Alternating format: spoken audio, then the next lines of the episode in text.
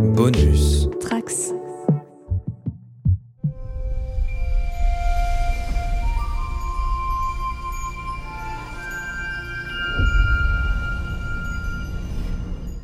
Bonjour à tous les trekkers et trekkies de toutes sortes, je suis le commandeur Guigui et je suis ravi de vous accueillir à bord de la station du Cadran Pop, le podcast sur Star Trek écoutable dans toute la galaxie et sur toutes vos applications de podcast via le flux du coin pop. Cette fois, nous allons parler des épisodes 5 et 6 de la saison 4 de Discovery et on se demandera bah, si ça va enfin vraiment décoller. Let's fly. Our mission today is to find any clues the DMA left behind. We're going into the subspace rift.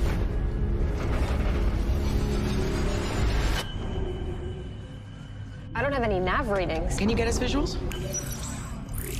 Those are the visuals, Captain. That's it. That's all there is. Whatever's out there is getting closer faster than we expected.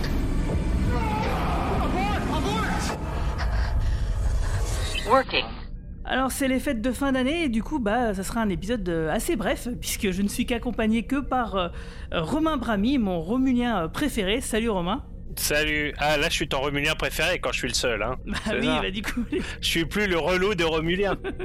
oui, parce que tous les autres ont déserté et il ne me reste plus que toi. Mais quelque part, ça me fait quand même plaisir de t'avoir parce que bah, les gens ne le savent pas, mais en fait, on aurait dû se retrouver pour le Nouvel An euh, pour un concert Star Trek euh, qui- symphonique euh, qui était organisé. Et puis bon, bah avec le Covid et, et sans doute aussi, surtout peut-être le manque de places vendues par la salle, eh bah, le concert a été purement et simplement annulé. Du coup, bah, ma venue à Paris chez toi a été également annulée. Et j'en suis bien triste. Ouais, ouais, je pense que ça aurait été sympa hein, comme petit concert. Bah carrément, carrément. Et je t'avouerais que depuis le début, je trouvais ça étrange que de voir un concert Star Trek organisé en France un 31 décembre en plus. hein. C'est pas facile de remplir une salle un 31 décembre. Euh, je trouvais ça un peu suicidaire. Je crois que malheureusement l'histoire m'a donné un peu raison. Et si tu rajoutes le variant Omicron, euh, c'était foutu de chez foutu. Ouais, surtout que c'est vrai qu'on en avait discuté avec euh, les membres du, du fan club français qui nous disaient bah oui, nous on serait bienvenus, mais le 31 décembre, bah forcément c'était pas possible quoi, parce que les gens ils ont des plans pour le 31 décembre en général. Et Star Trek ou pas Star Trek, euh, bah voilà, les gens ne pouvaient pas forcément venir à, travers la France, euh, monter sur Paris euh, pour ce concert en particulier. S'il aurait été fait à une autre date, je pense que ça aurait mieux fonctionné. Donc à bon entendeur. Donc bah, on va parler des épisodes 5 et 6 euh, donc que tu on a regardé moi j'ai regardé sur Pluto TV que j'ai plutôt bien apprécié et toi qu'est-ce que t'en as pensé de ces deux épisodes avant rentre dans la zone spoiler?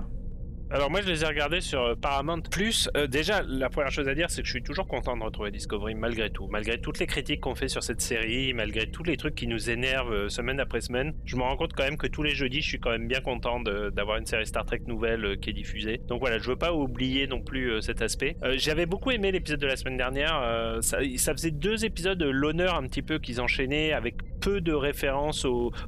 Disons qu'il y a une référence, mais l'intrigue principale était une intrigue qui se contenait en elle-même et moi j'aime beaucoup ça dans Star Trek et j'ai beaucoup moins aimé l'épisode de cette semaine euh, qui était en effet là pour le coup entièrement basé sur euh, la nouvelle histoire du nouveau euh, Burn qui s'appelle plus le Burn mais je le je sais pas quoi L'anomalie. les initiales l'anomalie Euh, non mais maintenant il y a des initiales t'as remarqué il donne ouais les- j'ai oublié c'est quoi le MDA MAD je sais pas quoi un truc comme ça DMA non, crois. DMA, ouais, DMA, je crois que c'est ça, voilà.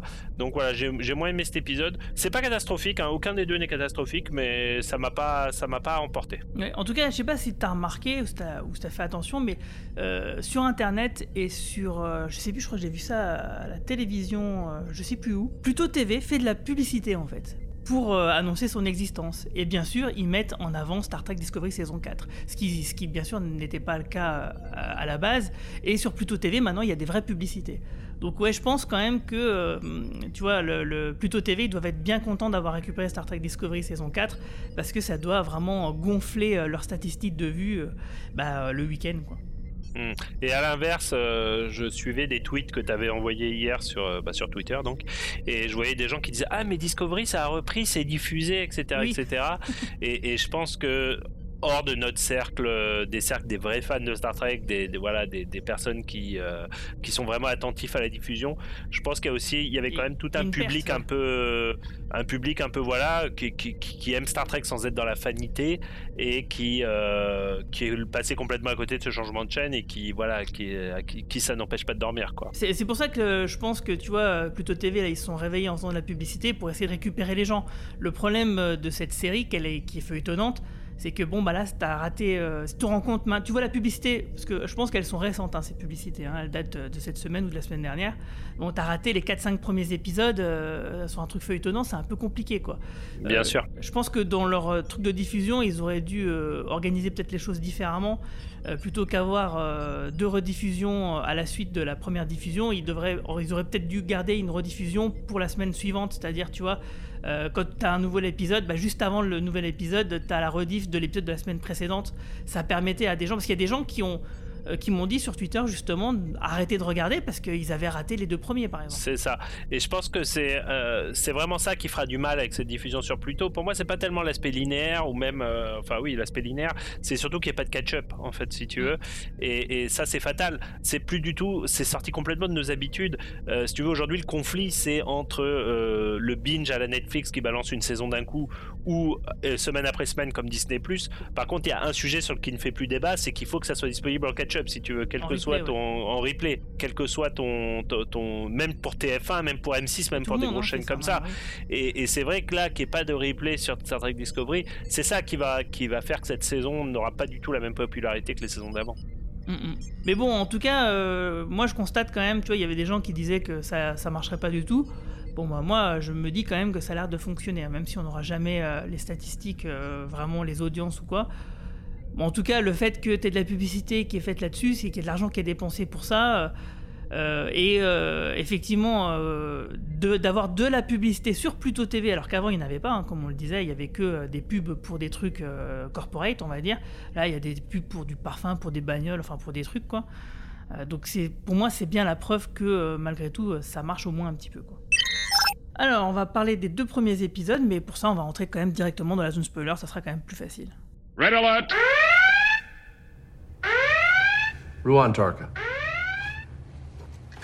You're working with Stamets today. Mm-hmm. Also saw that colony get pushed into the sun. That was quite a show. At least you got everyone out. Almost. Almost was the story of my day, too. I came this close to something incredible. You know it's behind the DMA, don't you? you say that with such confidence. A man only gets as close as you did when he has some idea what's over the cliff. So who made it? I don't know. Yet. Warning. Alors le premier épisode qui s'appelle Les exemples, il a été écrit par Kyle Larrow et réalisé par Lee Rose. Alors euh, là, on, va se rendre compte qu'une anomalie va démolir une petite colonie euh, qui était tenue précédemment par la chaîne d'Enroad.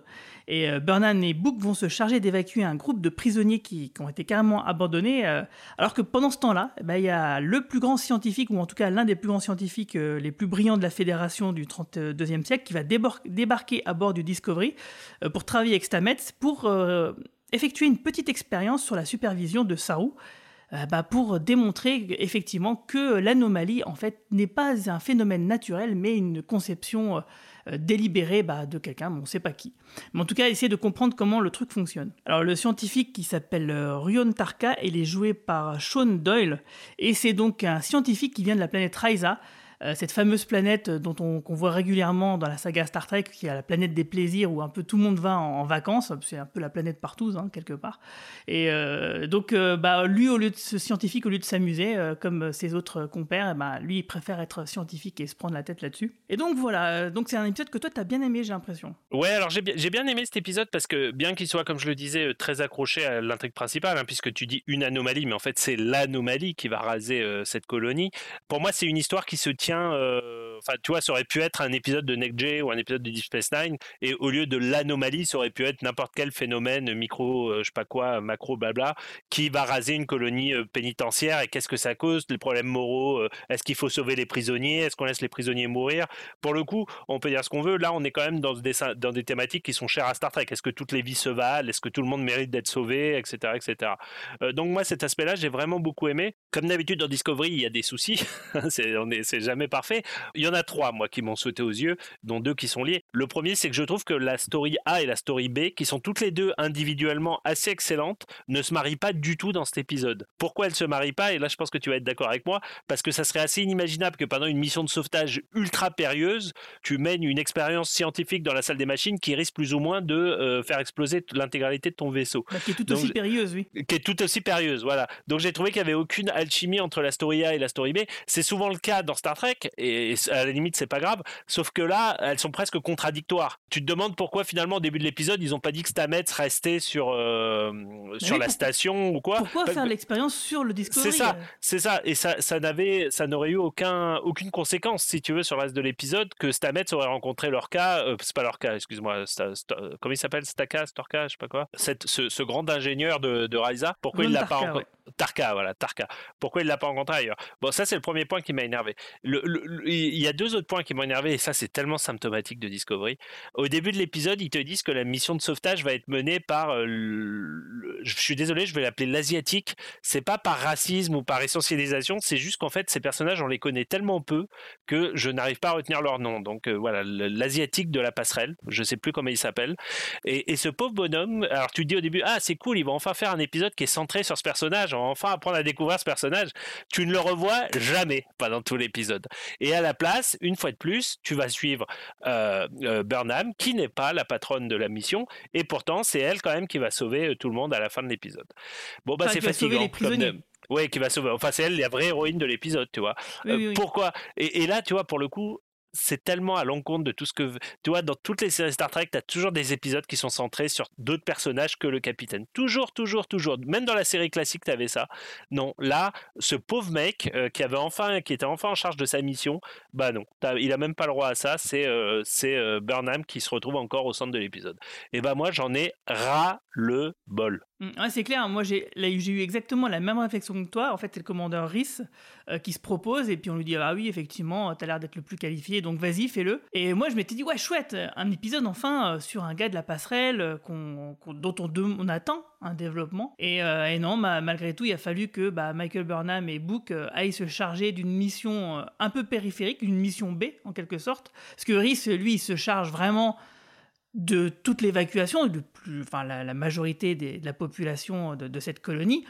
Et, euh, et Book et, Burnham, eux, ils sauvent 5-6 personnes, hein, c'est tout. hein. donc c'est des, prisonniers euh, qui étaient abandonnés dans une prison parce que bon, les administrateurs de la colonie, ils en avaient rien à carrer parce que voilà, pour eux c'est des criminels, euh, on s'en fout quoi. Et oui, j'aurais carrément aimé que ce soit l'inverse, qu'on voie un peu plus ce pauvre Rhys. Comme, bah, comme tous les autres personnages de la passerelle hein, que j'aimerais euh, voir développer, parce que Michael Burnham, même si elle est carrément beaucoup moins énervante dans cette saison 4, pour plusieurs raisons. Euh, déjà, euh, elle pleure pas, elle a pas pleuré de toute la saison. Ça, franchement, déjà bravo. Ça fait six épisodes sans, sans larmes de Michael Burnham. Alors tous les autres pleurent autour d'elle, mais elle, elle ne pleure pas, donc ça c'est quand même bien. Et le fait qu'elle soit capitaine, ça évite beaucoup de contorsions euh, de, scénarios pour euh, justifier le fait qu'elle prenne le lead euh, à des moments inappropriés de par son, son grade. Bon bah voilà, elle est capitaine, donc du coup c'est ses décisions et ses actes sont parfaitement légitimes et cohérents avec sa position. Donc là, du coup, ça, Michael Burnham, dans cette saison 4, pour le moment en tout cas, me semble mieux fonctionner. Par contre, oui, je veux dire, elle n'est pas obligée de tout faire quand même, quoi. Franchement, euh, Je m'imaginais, euh, il y aurait tu sais, un sitcom un peu à la extra de Ricky Gervais. Je sais pas si tu avais vu ce sitcom. Oui. c'est, c'est une comédie plus qu'un sitcom. Il y aurait, y aurait à faire fait. ça sur le tournage de Discovery. Je m'imaginais l'acteur qui interprète Rhys, là, euh, tu sais, lire le scénario et en première page, il y a écrit Monsieur Rhys, vous mènerez cette mission, etc., etc. et le mec se dit Putain, ça y est, ah, ça y est, j'ai enfin mon scénar et tout. Et après, il se rend compte qu'il a plus une seule page jusqu'à. Je crois qu'on le voit une fois en hologramme euh, Ouais, euh, dans l'épisode. Et, putain, ça, ça doit être. Moi, moi j'aurais déprimé à sa place, quoi. Enfin, au secours, quoi. Bon, bon, en tout cas, sinon, pour revenir un petit peu en. en- alors, le po- podcast, il va être un peu décousu. Il hein. faudra nous excuser parce que, bon, bah, c'est les fêtes. hein. voilà. Euh, je suis peut-être en, en train de cuver moi-même. Donc, du coup, voilà, le podcast sera décousu. Il y a quand même un truc pour revenir un peu au début. En fait, au tout début, donc ils, font une, une petite réunion. Euh, Stamets, il check un peu ses données, etc. Et en fait, euh, l'anomalie, à un moment donné, elle disparaît et elle réapparaît à un autre endroit, euh, alors que ça semblait complètement être inattendu. conclusion de Michael Burnham et des autres euh, lors de cette réunion, c'est eh ben c'est pas un phénomène naturel, c'est forcément créé par quelqu'un. Sauf que moi je trouve deux trucs et puis ah oui il pose la question à l'ordinateur hein, qui donc fusionné avec euh, les données de la sphère qui donc a des données euh, millénaires euh, sur plein de trucs dans la galaxie qui pareil bah dit bah non moi je sais pas du tout de quoi il, s'agit. Et donc du coup moi il y a deux problèmes à ça. C'est Comment ça se fait que cette hypothèse n'ait pas été énoncée dès le départ? Parce que moi, un truc comme ça, je... soit c'est naturel, mais je peux quand même évoquer le fait que, comme c'est étrange, que ça échappe à toute logique, bah, que peut-être ça a été créé par quelqu'un. Donc c'est bizarre qu'ils ont l'air de se poser la question seulement à ce moment-là, sans comme, s'ils n'y avaient jamais pensé, ce que je trouve complètement idiot. Et euh, deuxième truc, c'est comme ils peuvent pas l'expliquer. Alors maintenant, cette hypothèse-là, c'est carrément, c'est quasiment sûr, ça y est, c'est ça. Bah non, je suis désolé, même si c'est une hypothèse qui pourrait être probable, bah ça me paraît quand même euh, étrange tout autant de tout miser là-dessus euh, parce qu'il y a rien qui. C'est pas parce que tu comprends pas quelque chose que le truc il est pas naturel pour autant. C'est des trucs bêtes hein, et qui, qui pourraient être réglés euh, avec des dialogues mieux écrits.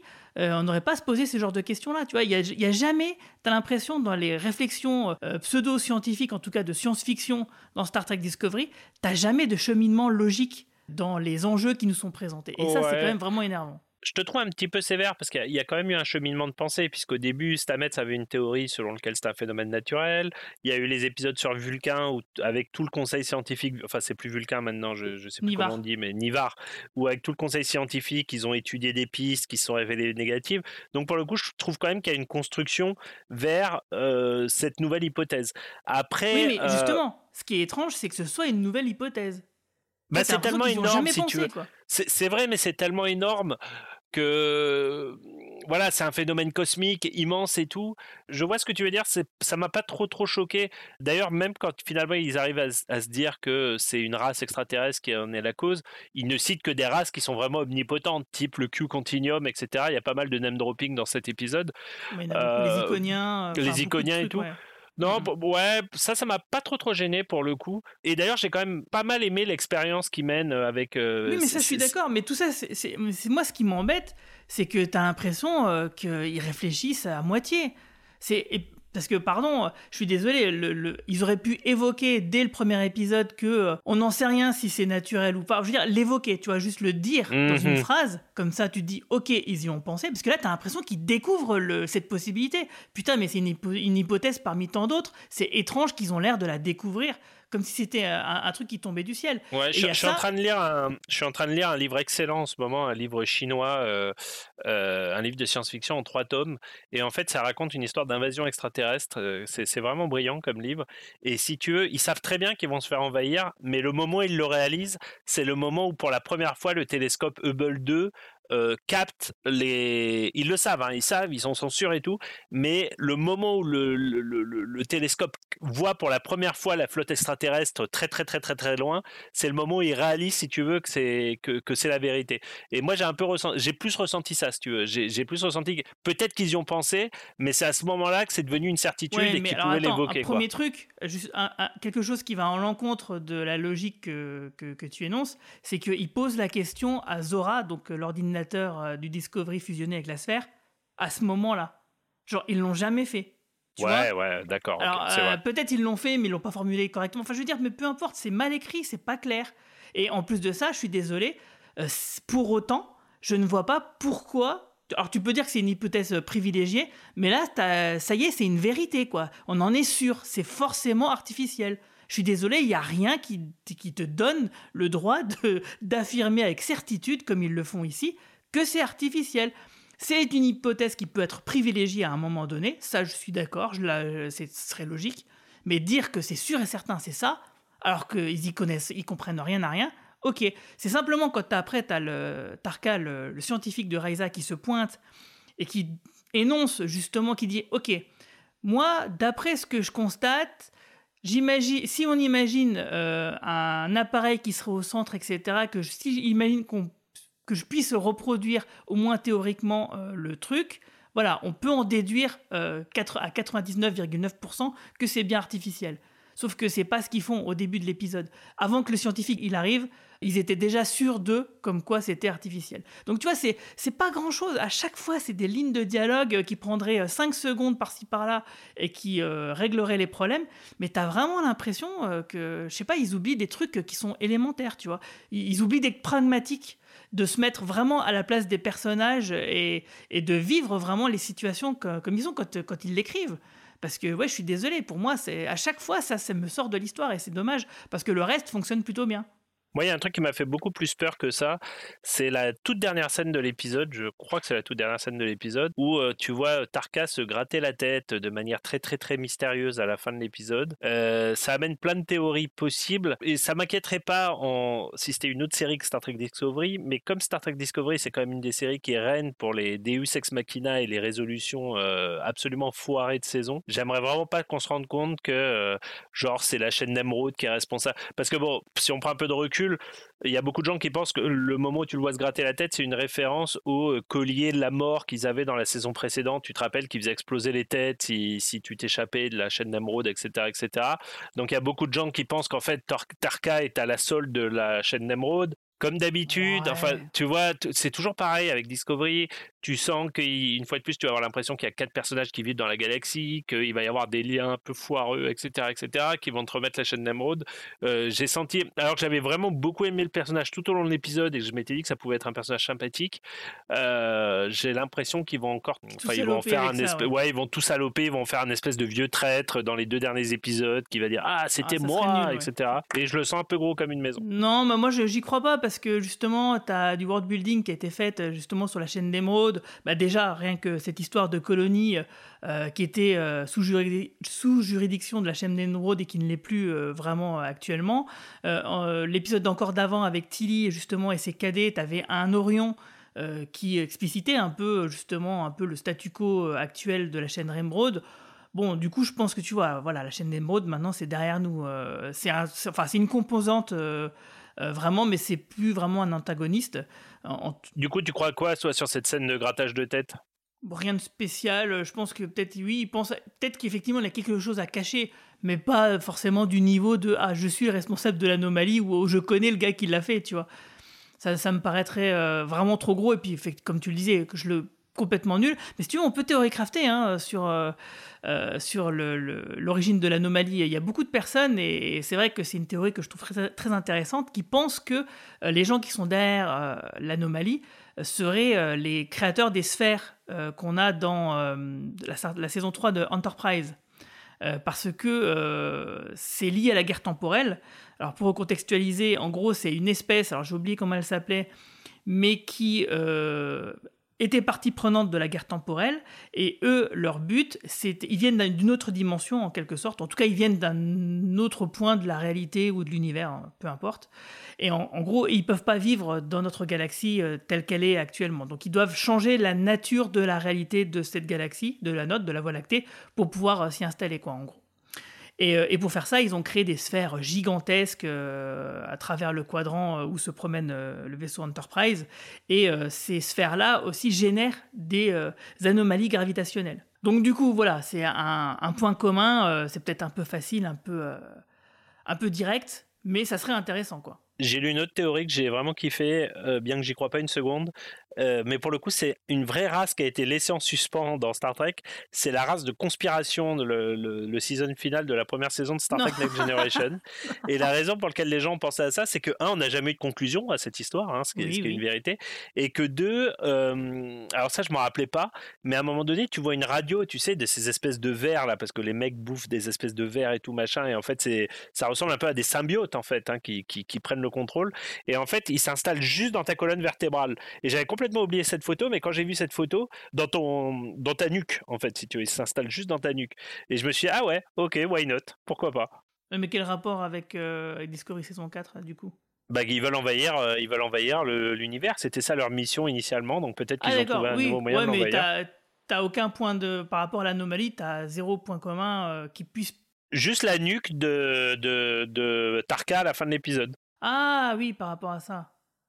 Oui, pourquoi Alors oui, alors oui. Moi, je non, je, préfère l'idée des sphères, des créateurs des sphères. Je trouve ça plus intéressant parce que les sphères, visiblement, elles font des trucs. Enfin, l'anomalie, elle fait des trucs euh, chelous euh, qui, euh, justement, bah, comme on va le voir dans l'épisode 6, dont on va parler tout de suite, t'as l'impression quand même que ça altère la tissu, le tissu même de la réalité, et ce qui ferait que bah, pour ces personnes-là, ça pourrait être quelque chose d'intéressant. Surtout que dans cet épisode 6, on apprend euh, que bah, visiblement les créateurs de la sphère sont étrangers à la Voie lactée. Et ça, c'est quelque chose qui m'intéresse énormément. Your turn, Zora. Nice. And cool name, by the way. Thank you. In some of the cultures I've encountered on Earth, Baku and Navarre, the name means dawn or new day. I thought it was fitting, all things considered. I chose my name too. Not because of the meaning, I just liked it. I like it as well. This isn't just a game, is it? What makes you say that? I find that I'm less overwhelmed since we began. 83% of my low priority processes have returned to the background. I hoped that would happen. Why is this game here? Wait, Is everything okay? now that my systems aren't overwhelmed anymore, I can detect something unusual on the exterior hull of Deck 17. Working.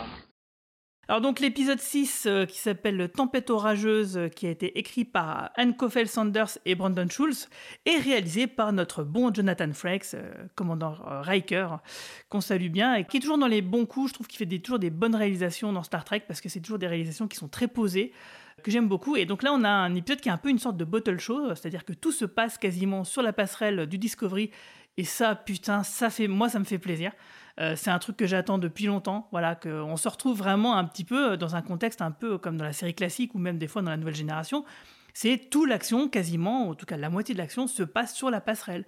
Et qu'on n'a pas besoin euh, forcément de, beaucoup de choses pour raconter euh, bah, des trucs euh, qui seraient impressionnants. D'ailleurs, Frex filme mieux les passerelles que d'autres réalisateurs, je trouve. Tu sens qu'il a une vraie expérience Star Trek parce que je trouve qu'il place bien ses caméras, tous les personnages sont mis en avant et je trouve que tu retrouves un esprit Star Trek euh, beaucoup plus fort dans sa façon à lui de filmer euh, les passerelles et de, en effet, c'est ce que je disais, de mettre tous les personnages en avant. Oui, parce que effectivement, lui, comme il a été acteur, il sait exactement euh, comment faire en sorte que bah, chaque personnage, euh, enfin que ce les échanges entre les différents personnages soient fluides et, euh, et que ce soit pas brouillon, comme effectivement ça arrive beaucoup trop souvent dans Discovery euh, ou même dans les films de J.J. Abrams, où en fait on on comprend pas euh, qui fait quoi et euh, se place où par rapport à d'autres. Là, voilà, c'est posé. euh, on a, du coup, on a l'impression d'être avec eux vraiment dans la passerelle, ce qui nous permet bah, forcément d'être mieux impliqués émotionnellement et intellectuellement dans ce qui se passe. Donc euh, l'histoire, c'est euh, en cherchant des réponses, as l'USS Discovery qui s'aventure donc euh, dans une fracture qu'a laissé une fracture sous spatiale qui a été créée par l'anomalie euh, peu de temps avant. Donc en gros, l'anomalie, elle a apparu un moment et elle s'est barrée et à la place, bah, elle a laissé une espèce de fracture dans l'espace-temps euh, chelou, comme une trace quoi. Tout simplement. Et pendant ce temps-là, bah, on a notre ami Book qui va faire face à une hallucination euh, mettant en scène son père. Euh, donc, euh, ce qui va lui permettre encore euh, d'étaler ses états d'âme. Au tout début de l'épisode, donc on a Discovery qui se dirige vers la faille euh, subs- subspatiale euh, en impulsion. Et en fait, en rentrant dedans, bon bah ça se bouscule un peu. Et quand ils rentrent dans cette fameuse faille, ils se rendent compte qu'il n'y a plus rien. Ils sont au milieu de nulle part. C'est le noir complet. Ils n'arrivent pas à se repérer. Euh, ils pourront même pas utiliser le sport drive euh, pour s'échapper, euh, ni la distorsion, ni rien du tout. Et pour essayer de comprendre où ils sont, ils vont même envoyer un moment un petit bot en dehors du Discovery qui va se désagréger. Et ils vont même envoyer une espèce de, torpille ou de sonde. Puis ça va être euh, un peu la même chose. Et en gros, euh, le- l'espace, euh, l'espèce de bulle chelou dans laquelle se trouve le Discovery euh, semble se rapprocher, se, se rétracter, et donc du coup se rapprocher d'elle. Et, et si c'est le cas, bah, le Discovery va disparaître à son tour. Et du coup, là, c'est vraiment une course contre la montre pour savoir comment sortir de là. euh, et comprendre un peu ce qui se passe quoi. Du coup moi j'ai trouvé ça. que c'était un épisode qui était vraiment très très cool parce que c'est euh, euh, donc on dit que c'est un battle show, mais c'est un peu un, c'est presque un huis clos quelque part, euh, hormis euh, quelques scènes. T'as quasiment tout qui se passe sur la passerelle et il y a une vraie pression, je trouve, de, cette échéance néfaste qui, s'avance vers l'équipage et qui essaye toutes les solutions. Et puis finalement à chaque fois qu'ils essaient quelque chose ça, ça échoue. Donc du coup ça fout vraiment la pression. Bah, du coup j'ai trouvé cet épisode vraiment très cool malgré de nombreuses réserves dont je vais faire la liste tout à l'heure et toi alors qu'est-ce que tu en as pensé du coup de cet épisode? Je me suis un peu ennuyé, hein, je dois dire. Euh, alors, je trouvais l'idée d'être dans le noir complet comme ça euh, plutôt sympa. Hein, et là aussi, tu avais besoin d'un bon réalisateur parce que mine de rien, c'est beaucoup moins visuel que d'autres épisodes de Discovery. Euh, mais j'ai trouvé, comme très souvent, la résolution euh, extrêmement faible en fait, extrêmement toujours un Deus ex machina, toujours dans Discovery. Euh, voilà, c'est faible, euh, il te, il, te, il te donne des pistes qui sont pas très bonnes, pas très intéressantes. Et au final, t'apprends et surtout, surtout, au final, t'apprends pas grand chose. C'est-à-dire qu'il te faut un épisode qui est quand même une promesse d'être un grand bond en avant sur l'anomalie et ce que signifie l'anomalie, etc., etc. Et au final, t'apprends à peu près rien pas dans cet épisode. moi, je l'ai un Bah peu. si. enfin, T'apprends quand même que la menace semble venir d'une autre galaxie, en dehors de la Voie lactée. Pour moi, c'est énorme. Alors peut-être que c'est là où, où on n'est pas trop d'accord, mais j'avais l'impression qu'on l'avait appris dès l'épisode précédent, puisque Ah bah vu, ouais peut-être, moi je sais pas, vu la force des personnages, euh, enfin vu la force, euh, ce que décrit euh, Tarka à la fin de l'épisode précédent, où il t'explique que euh, le genre de puissance qui est nécessaire pour faire une telle anomalie n'a jamais été vu auparavant, c'est extraordinaire. Tu te doutais bien que c'était pas les Klingons, les Romulins ou même une race du Delta Cadran, si tu veux. Donc moi je m'étais déjà projeté à quelque chose de beaucoup plus supérieur à juste notre galaxie, si tu veux. Et puis euh, ouais, j'ai trouvé l'épisode un peu chiant en fait, un peu un peu moyen. J'en ai un peu marre quand même des états d'âme de Book euh, qui parle à son père. euh, Ça va, enfin, enfin ça commence à être long. Ok, bon. Après, comment dire, il a perdu toute sa famille, toute sa planète, donc je, comprends qu'il soit pas en train de, tu vois, de, danser le karaoké tout seul. Mais j'ai l'impression de revoir les mêmes scènes épisode après épisode. Alors d'abord on l'a eu avec son frère, puis après on l'a eu avec son neveu, puis maintenant on l'a avec son père. Et tu vois, dans le prochain épisode, ça va être la nièce de sa mère, etc., etc. Enfin, je, je, je- voilà, ras le bol. Et pourtant, j'aime bien ce personnage, c'est ça qui m'énerve. Et puis, euh, voilà, je me suis juste ennuyé. Si tu veux, j'ai pas de reproche clair à faire à cet épisode, à part que je me suis ennuyé. C'est quelque chose que je disais déjà dans les podcasts précédents, c'est que les états d'âme des personnages, bah ouais, euh, ok, d'accord, euh, il, il en faut, mais là, c'est quand même, ça prend énormément de place dans les épisodes. Ça, ça prend plus de place que l'intrigue quasiment.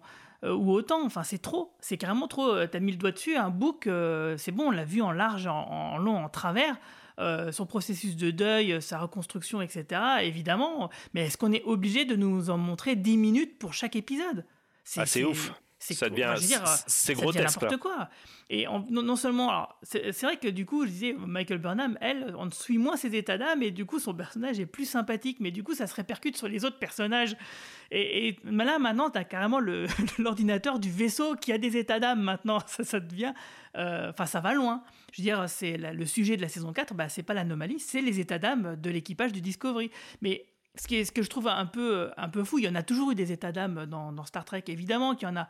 Mais pas au point où les personnages, ça les, euh, ça les fige. euh, ça, les, euh, ça les handicape quelque part. Les états d'âme, c'était toujours après une action. Mais au moment de faire ce qu'ils avaient à faire, les, les gars, ils y allaient, quoi. Euh, et là, euh, à chaque fois, euh, c'est avant de faire l'action, leur devoir en quelque sorte, ils se posent la question de ah, est-ce que je suis bien, je suis pas bien, je sais pas quoi. Enfin, c'est- un peu ridicule. C'est comme la scène avec le docteur Culbert dans deux épisodes précédents où il, a des, il se sent pas bien parce qu'il est en burn-out, tout simplement, et puis il est obligé d'avoir David Cronenberg qui lui explique qu'il est en burn-out, en gros. Enfin, c'est- un peu grotesque, quoi, je veux dire. C'est des adultes. Euh, ils sont censés avoir l'expérience de savoir que, bah oui, euh, la vie, c'est dur, hein, c'est comme ça. Après, moi, j'avais apprécié cette scène justement parce que euh, je trouve que lui est extraordinaire et je trouve que Cronenberg rajoute beaucoup de, de, de veritas à, à tout ce qu'il fait. Et en soi, le docteur qui.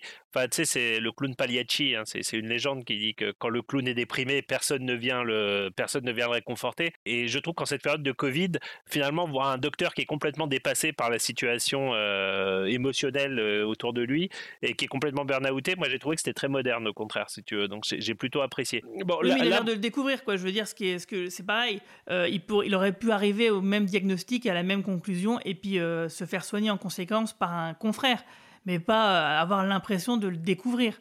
C'est toujours pareil. T'as t'as l'impression que c'est des personnages, ils sont naïfs en fait. Alors que bon, ils ont passé la quarantaine la plupart. euh, ils sont censés avoir une expérience euh, qui ne soit pas une expérience d'adolescent.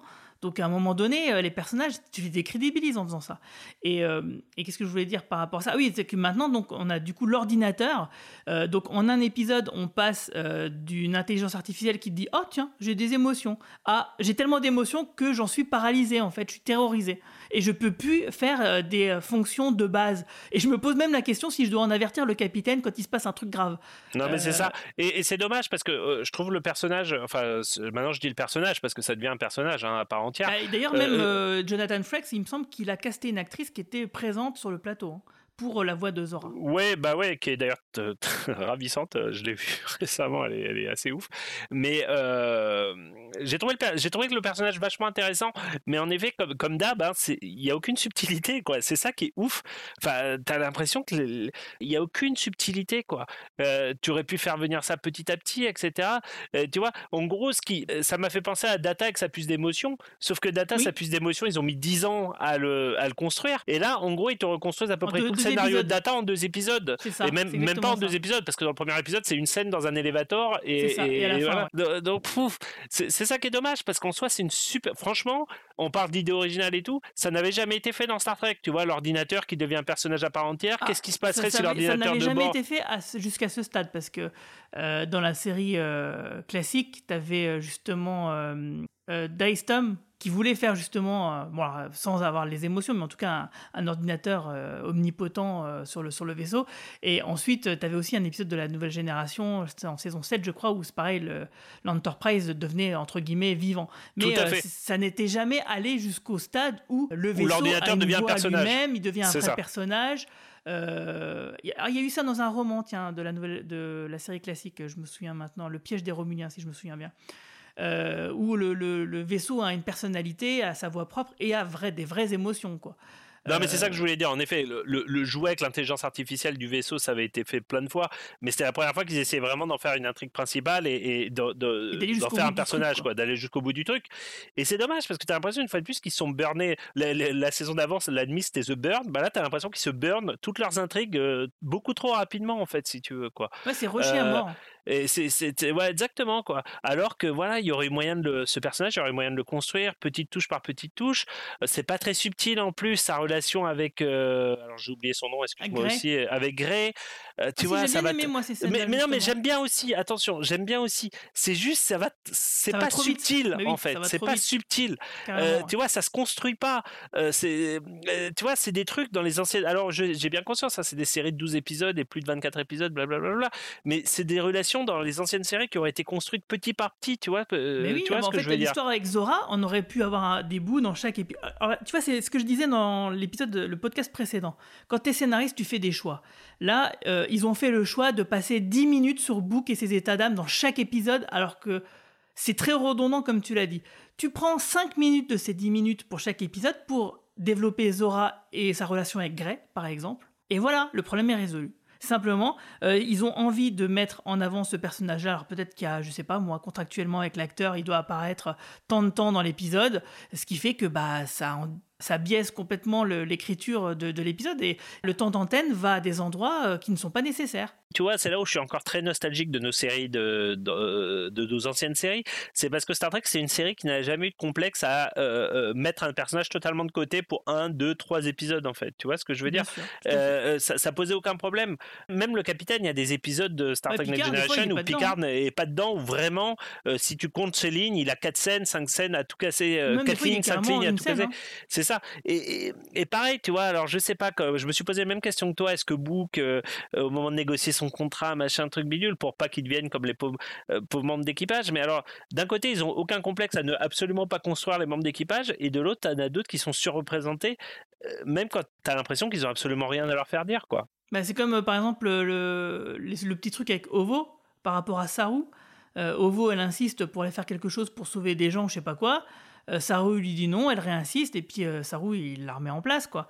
Et après, elle vient s'excuser. Ah oui, je suis désolée. euh, alors, avec une excuse qui, je trouve, qui est complètement pas pertinente, qui n'a aucun rapport. Quand elle a dû s'excuser, elle aurait dû lui dire oui, désolé. euh, elle aurait dû reconnaître du coup bah, l'intérêt euh, d'une hiérarchie, par exemple, etc. Et au lieu de ça, elle va te raconter une histoire par rapport à, son origine à elle, que bah, sur sa planète ou je sais pas quoi, elle a pas pu sauver euh, je sais pas qui. Mais qu'est-ce qu'on s'en fout Tous les personnages de Star Trek, à un moment donné, ils ont dû vouloir sauver quelqu'un qu'ils n'ont pas pu le faire. Mais quel rapport, quoi? C'est complètement idiot. Donc la scène là, moi j'adore Ovo, j'aimerais, j'adorerais qu'elle soit développée avec Detmer parce que je trouve que c'est les deux personnages de la passerelle les plus charismatiques et les plus intéressantes et j'aimerais qu'elle soit vraiment développée. Mais pitié, euh, faites pas n'importe quoi avec non plus quoi. Très bonne scène dans cet épisode. Je, je- euh, L'épisode où il passe en alerte rouge ou en alerte noire ou je sais pas quoi, et d'un seul coup tu vois tous les personnages de, Ouais, de la série s'arrêter, très bien ouais. réalisé, en split screen, euh, avec une Ah, très bonne scène où t'as les. Mais Bah, je sais pas, il y avait un petit côté euh, pas de patrol qui, m'a- bien plu en fait. Ah oui, ah, ouais, et c'est drôle. ouais. et, et, euh, ouais, je sais pas, j'ai trouvé ça cool en fait. Toi, tu regardes la patte patrouille euh, avec Évidemment. ton enfant en ce moment là. Ah non, même pas, tout seul. tout seul. bon, Masque, disons Masque si tu préfères. Tu te rappelles dans Masque, ils faisaient ça Oui, quand ils étaient appelés. euh, voilà. Exact. Ouais, non, mais moi, c'est le split screen. euh, j'ai- J'aime pas trop. J'aime pas trop. euh, Il y, a, quand, il y a quelques épisodes, ils en ont fait un truc comme ça, une espèce de fondu un peu la Star Wars. Je fais un. Non, les gars, putain, faites pas ça dans Star Trek, s'il vous plaît. C'est, tu vois, je veux dire, c'est trop connoté, euh, c'est, ça fonctionne pas, quoi. On n'a pas besoin de ça. Ouais, j'ai bien aimé, j'ai bien aimé. C'est vrai que c'est c'est vrai que ça fait pas Star Trek, mais j'ai bien aimé. Oui, bon, c'est c'est vraiment un, un détail. Donc, du coup, bah, effectivement, euh, pour une histoire un peu bizarre, ce qui arrive à Book avec ses hallucinations, parce qu'il a une surcharge euh, de je sais pas quoi, de l'énergie qui vient de, l'anomalie, etc., ils ont pu analyser dans son cerveau que les particules qui venaient du truc, et donc qui venaient de l'anomalie, euh, je vous la fais court, hein, et ben donc du coup c'est comme ça qu'ils dé- déterminent que ça vient, c'est des choses qui viennent en dehors de la Voie lactée parce qu'ils parlent de la barrière galactique, cette fameuse barrière galactique dont on parle depuis le premier épisode de Star Trek, qui est en gros on va dire le contour de notre galaxie quoi, et qu'on peut pas franchir comme ça euh, aussi facilement. À Et ne puis, pas coup, confondre avec l'autre barrière galactique qui est au Oui. milieu de la galaxie et qui, qui cache. euh, dans Star Trek 5, ouais, dans qui Star Trek 5. aucun rapport. Et euh, du coup, euh, pour s'en sortir, oui, parce qu'en fait, bon, ils ont trouvé grosso modo comment trouver la sortie, mais le fait de franchir euh, le- l'espèce de bulle, bon bah ça va carrément euh, cramer le vaisseau et euh, la seule façon de s'en sortir, bah, c'est de foutre tout le monde en mémoire tampon dans le téléporteur, comme Scotty l'avait fait dans la nouvelle génération, sauf que là, c'est on fait ça pour tout l'équipage. Donc oui, effectivement, c'est un peu facile, mais c'est pas tant à deux ex machina que ça, puisque bah, c'est quelque chose de connu. Quoi. Il joue avec les règles de ce qui a déjà été établi. C'est pas ça que j'ai trouvé de Ex Machina. Ça, Ah, j'ai trouvé ça plutôt cool pour le coup. C'est justement cette histoire de, de Zora qui se rend compte qu'elle peut euh, trouver la sortie à condition de se reconcentrer. Et moi, cette idée Ah de oui. l'ordinateur n'a pas réfléchi qu'elle pouvait, si elle arrêtait de faire le, euh, la bouffe dans les, dans les générateurs de bouffe, elle pourrait. C'est ça que j'ai trouvé complètement bidon. Oui, en fait, c'est si un peu bidon, oui, oui. Ouais, bah oui, mais ça, c'est, ça vient, tu vois, quelque part, c'est, ça fait, ça a rajouté sur la liste de tous les trucs qui sont mal écrits et qui pourraient être corrigés en deux répliques si les, scénaristes, bah, ils étaient plus rigoureux, quoi. Euh, parce qu'il y avait plein de façons, effectivement, d'amener l'épisode dans son même déroulé, à la même conclusion, mais simplement comme ils prennent jamais le temps de rendre le- leur situation crédible, parce qu'ils passent du temps sur les états d'âme, encore une fois, ben voilà, c'est ça qui marche pas. C'est que, encore une fois, pour moi, les, le, le temps imparti pour chaque élément ne sont pas bien arbitrés euh, dans la tête des scénaristes quand ils mettent ça sur écrit, ou alors c'est que tout simplement, bah, c'est peut-être Kurtzman à la production qui réécrit les trucs derrière, et c'est pour ça que tous les, trucs, ils, ils filent euh, bah, dans un mauvais coton, et ça va toujours dans le même sens, en fait. Bon, en tout cas, ils ont un truc cool cette année. Maintenant, c'est que maintenant qu'ils sont dans le futur, ils peuvent détruire le vaisseau dans tous les épisodes. Et en fait, à la fin de l'épisode, ils t'expliquent ouais, mais avec les nouvelles technologies, on peut reconstruire le vaisseau en 25, en 24 Ça, heures. ça, bien. Donc voilà, donc c'est nickel. donc maintenant, ils vont détruire l'épisode. Ah, ils vont détruire le vaisseau, blablabla. C'est pas grave, il est là, vous inquiétez pas, tout va bien. Bon bah voilà, je pense qu'on a fait le tour. Est-ce que tu aurais quelque chose à rajouter hein? Comme je le disais en tout début de podcast, je, on est très critique dans ce podcast. Moi, je continue de bien m'amuser, enfin, pas de m'amuser toujours, mais en tout cas, je suis toujours content de retrouver Discovery euh, semaine après semaine. Le problème, c'est que c'est un peu, tu sais, euh, chat échaudé, craint l'eau froide. J'ai toujours peur que j'ose pas m'y mettre complètement, même dans le théorie crafting et tout. Tu sais, moi, nous, on aime bien, on est des gros geeks, on aime bien théorie crafter, s'imaginer des trucs incroyables. Mais avec Discovery, j'ose même plus faire de théorie crafting parce que je sais tellement qu'à la fin, on va être déçu de toute façon que voilà, je, je me dis que c'est peine Euh, voilà, donc je, passe un bon moment et pourtant je sais qu'à la fin, hmm, ça va mal se passer. Moi, l'idée de sortir de la galaxie, moi, c'est quelque chose que j'attends depuis longtemps dans Star Trek, dans la franchise.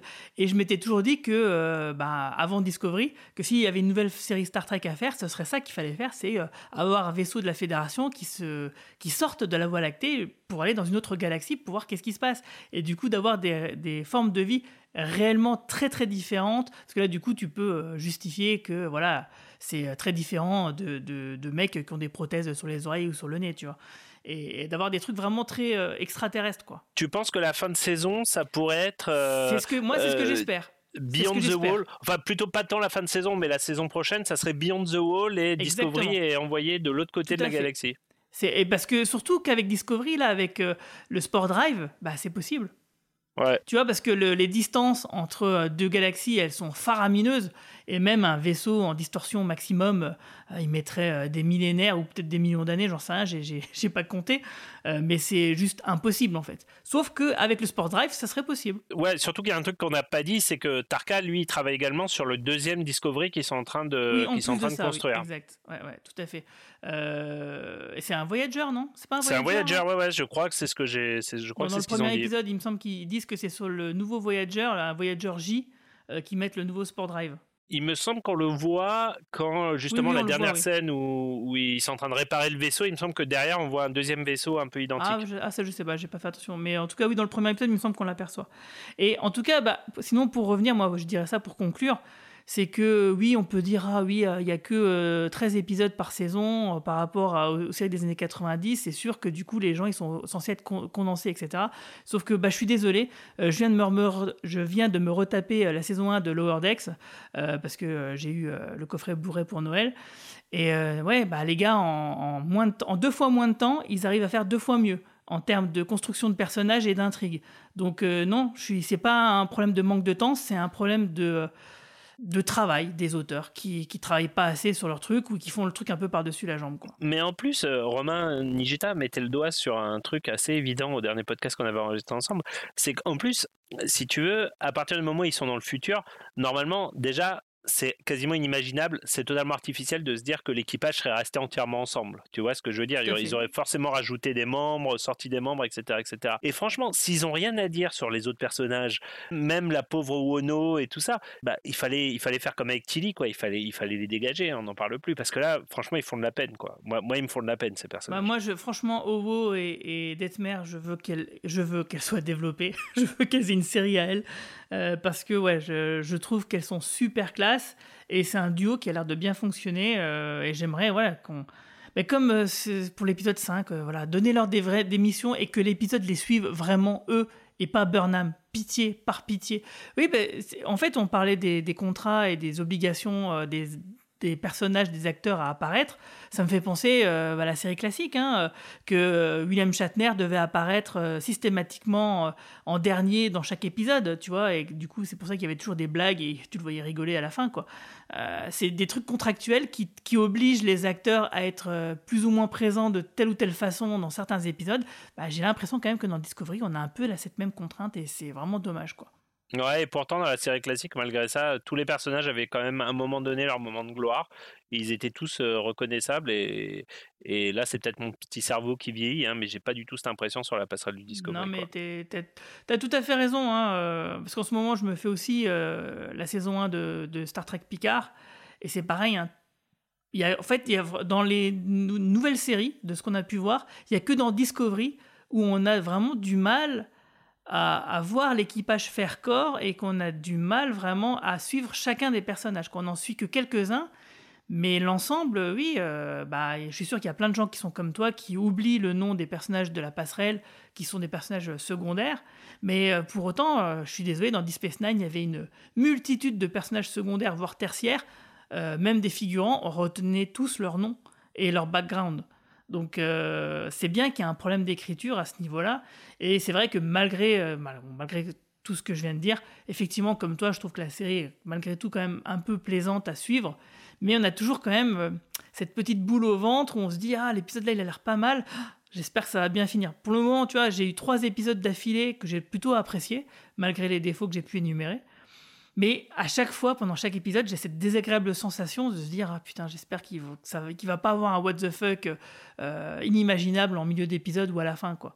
Et, et ça, forcément, ça gâche le, le plaisir de visionnage, euh, en tout cas pour moi. Ouais, puis c'est ce que tu disais aussi. euh, je pense que c'est aussi ça être fan, c'est que finalement nous c'est des petites choses qui vont nous gâcher nos épisodes. C'est pas forcément des grandes choses en fait. Et, et, et, et- et c'est souvent des petits ratés, des petites facilités, des petits qui font que pff, t'as envie de souffler un grand coup quoi. Et voilà, moi c'est un peu ce que je ressens souvent avec Discovery. Et tu te dis que je sais pas avec les moyens qu'ils ont malgré tout, tu vois. Enfin, on est à Hollywood, on a les meilleurs scénaristes du monde, on a tu vois. Et tu te dis putain mais je sais pas quoi, ça serait quand même pas difficile de faire mieux quoi. Euh, c'est surtout ça qui est agaçant en fait. Ouais, ouais. Surtout, comme on le dit, hein, c'est qu'il y a plein de, défauts qui seraient facilement euh, évitables avec deux, trois euh, répliques bien pensées. Et puis voilà, quoi. C'est juste que c'est un peu écrit par, un peu par-dessus la jambe, quoi.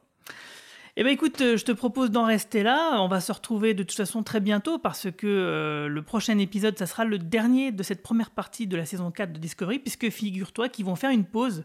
Ils vont découper cette saison 4 en deux parties, euh, puisque en janvier jusqu'à la mi-février, il y aura la deuxième partie de la saison 1 de Star Trek Prodigy qui prend le relais. Donc du coup, nous, on se retrouvera après cette pause mi-février. C'est pas une très bonne nouvelle d'ailleurs parce que a priori c'est pas tant à cause de Prodigy que parce que Patrick Patrick Picard j'ai failli dire parce que Star Trek Picard est, euh, est retardé euh, si je dis pas de bêtises hein, c'est ça l'histoire. Oh, je suis pas certain de ça, puisque parce que moi, il me semblait que la deuxième partie de la saison 1 de Star Trek Prodigy aurait très bien pu arriver après la saison 4 de Discovery.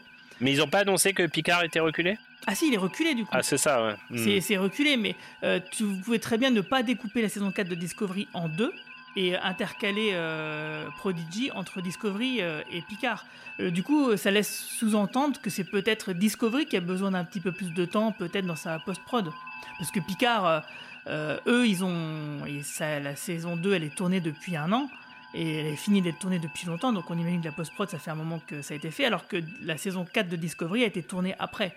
D'accord. Donc je pense que c'est plutôt la saison 4 de Discovery, peut-être à cause du Covid hein, d'ailleurs, euh, qui a besoin de plus de temps pour sa post-production et, voilà quoi. Enfin en tout cas voilà, nous ça nous fera que le prochain épisode, bah, on va en profiter pour parler du septième épisode, de faire un bilan euh, de cette première partie de saison 4 de Discovery et on fera aussi un bilan de notre année euh, 2021 de Star Trek tous ensemble, parce que bon bah dans le prochain on sera plus que deux, ça c'est sûr et certain. Donc euh, bah, merci beaucoup à, à toi euh, Romain et puis euh, longue vie et prospérité. Ciao tout le monde.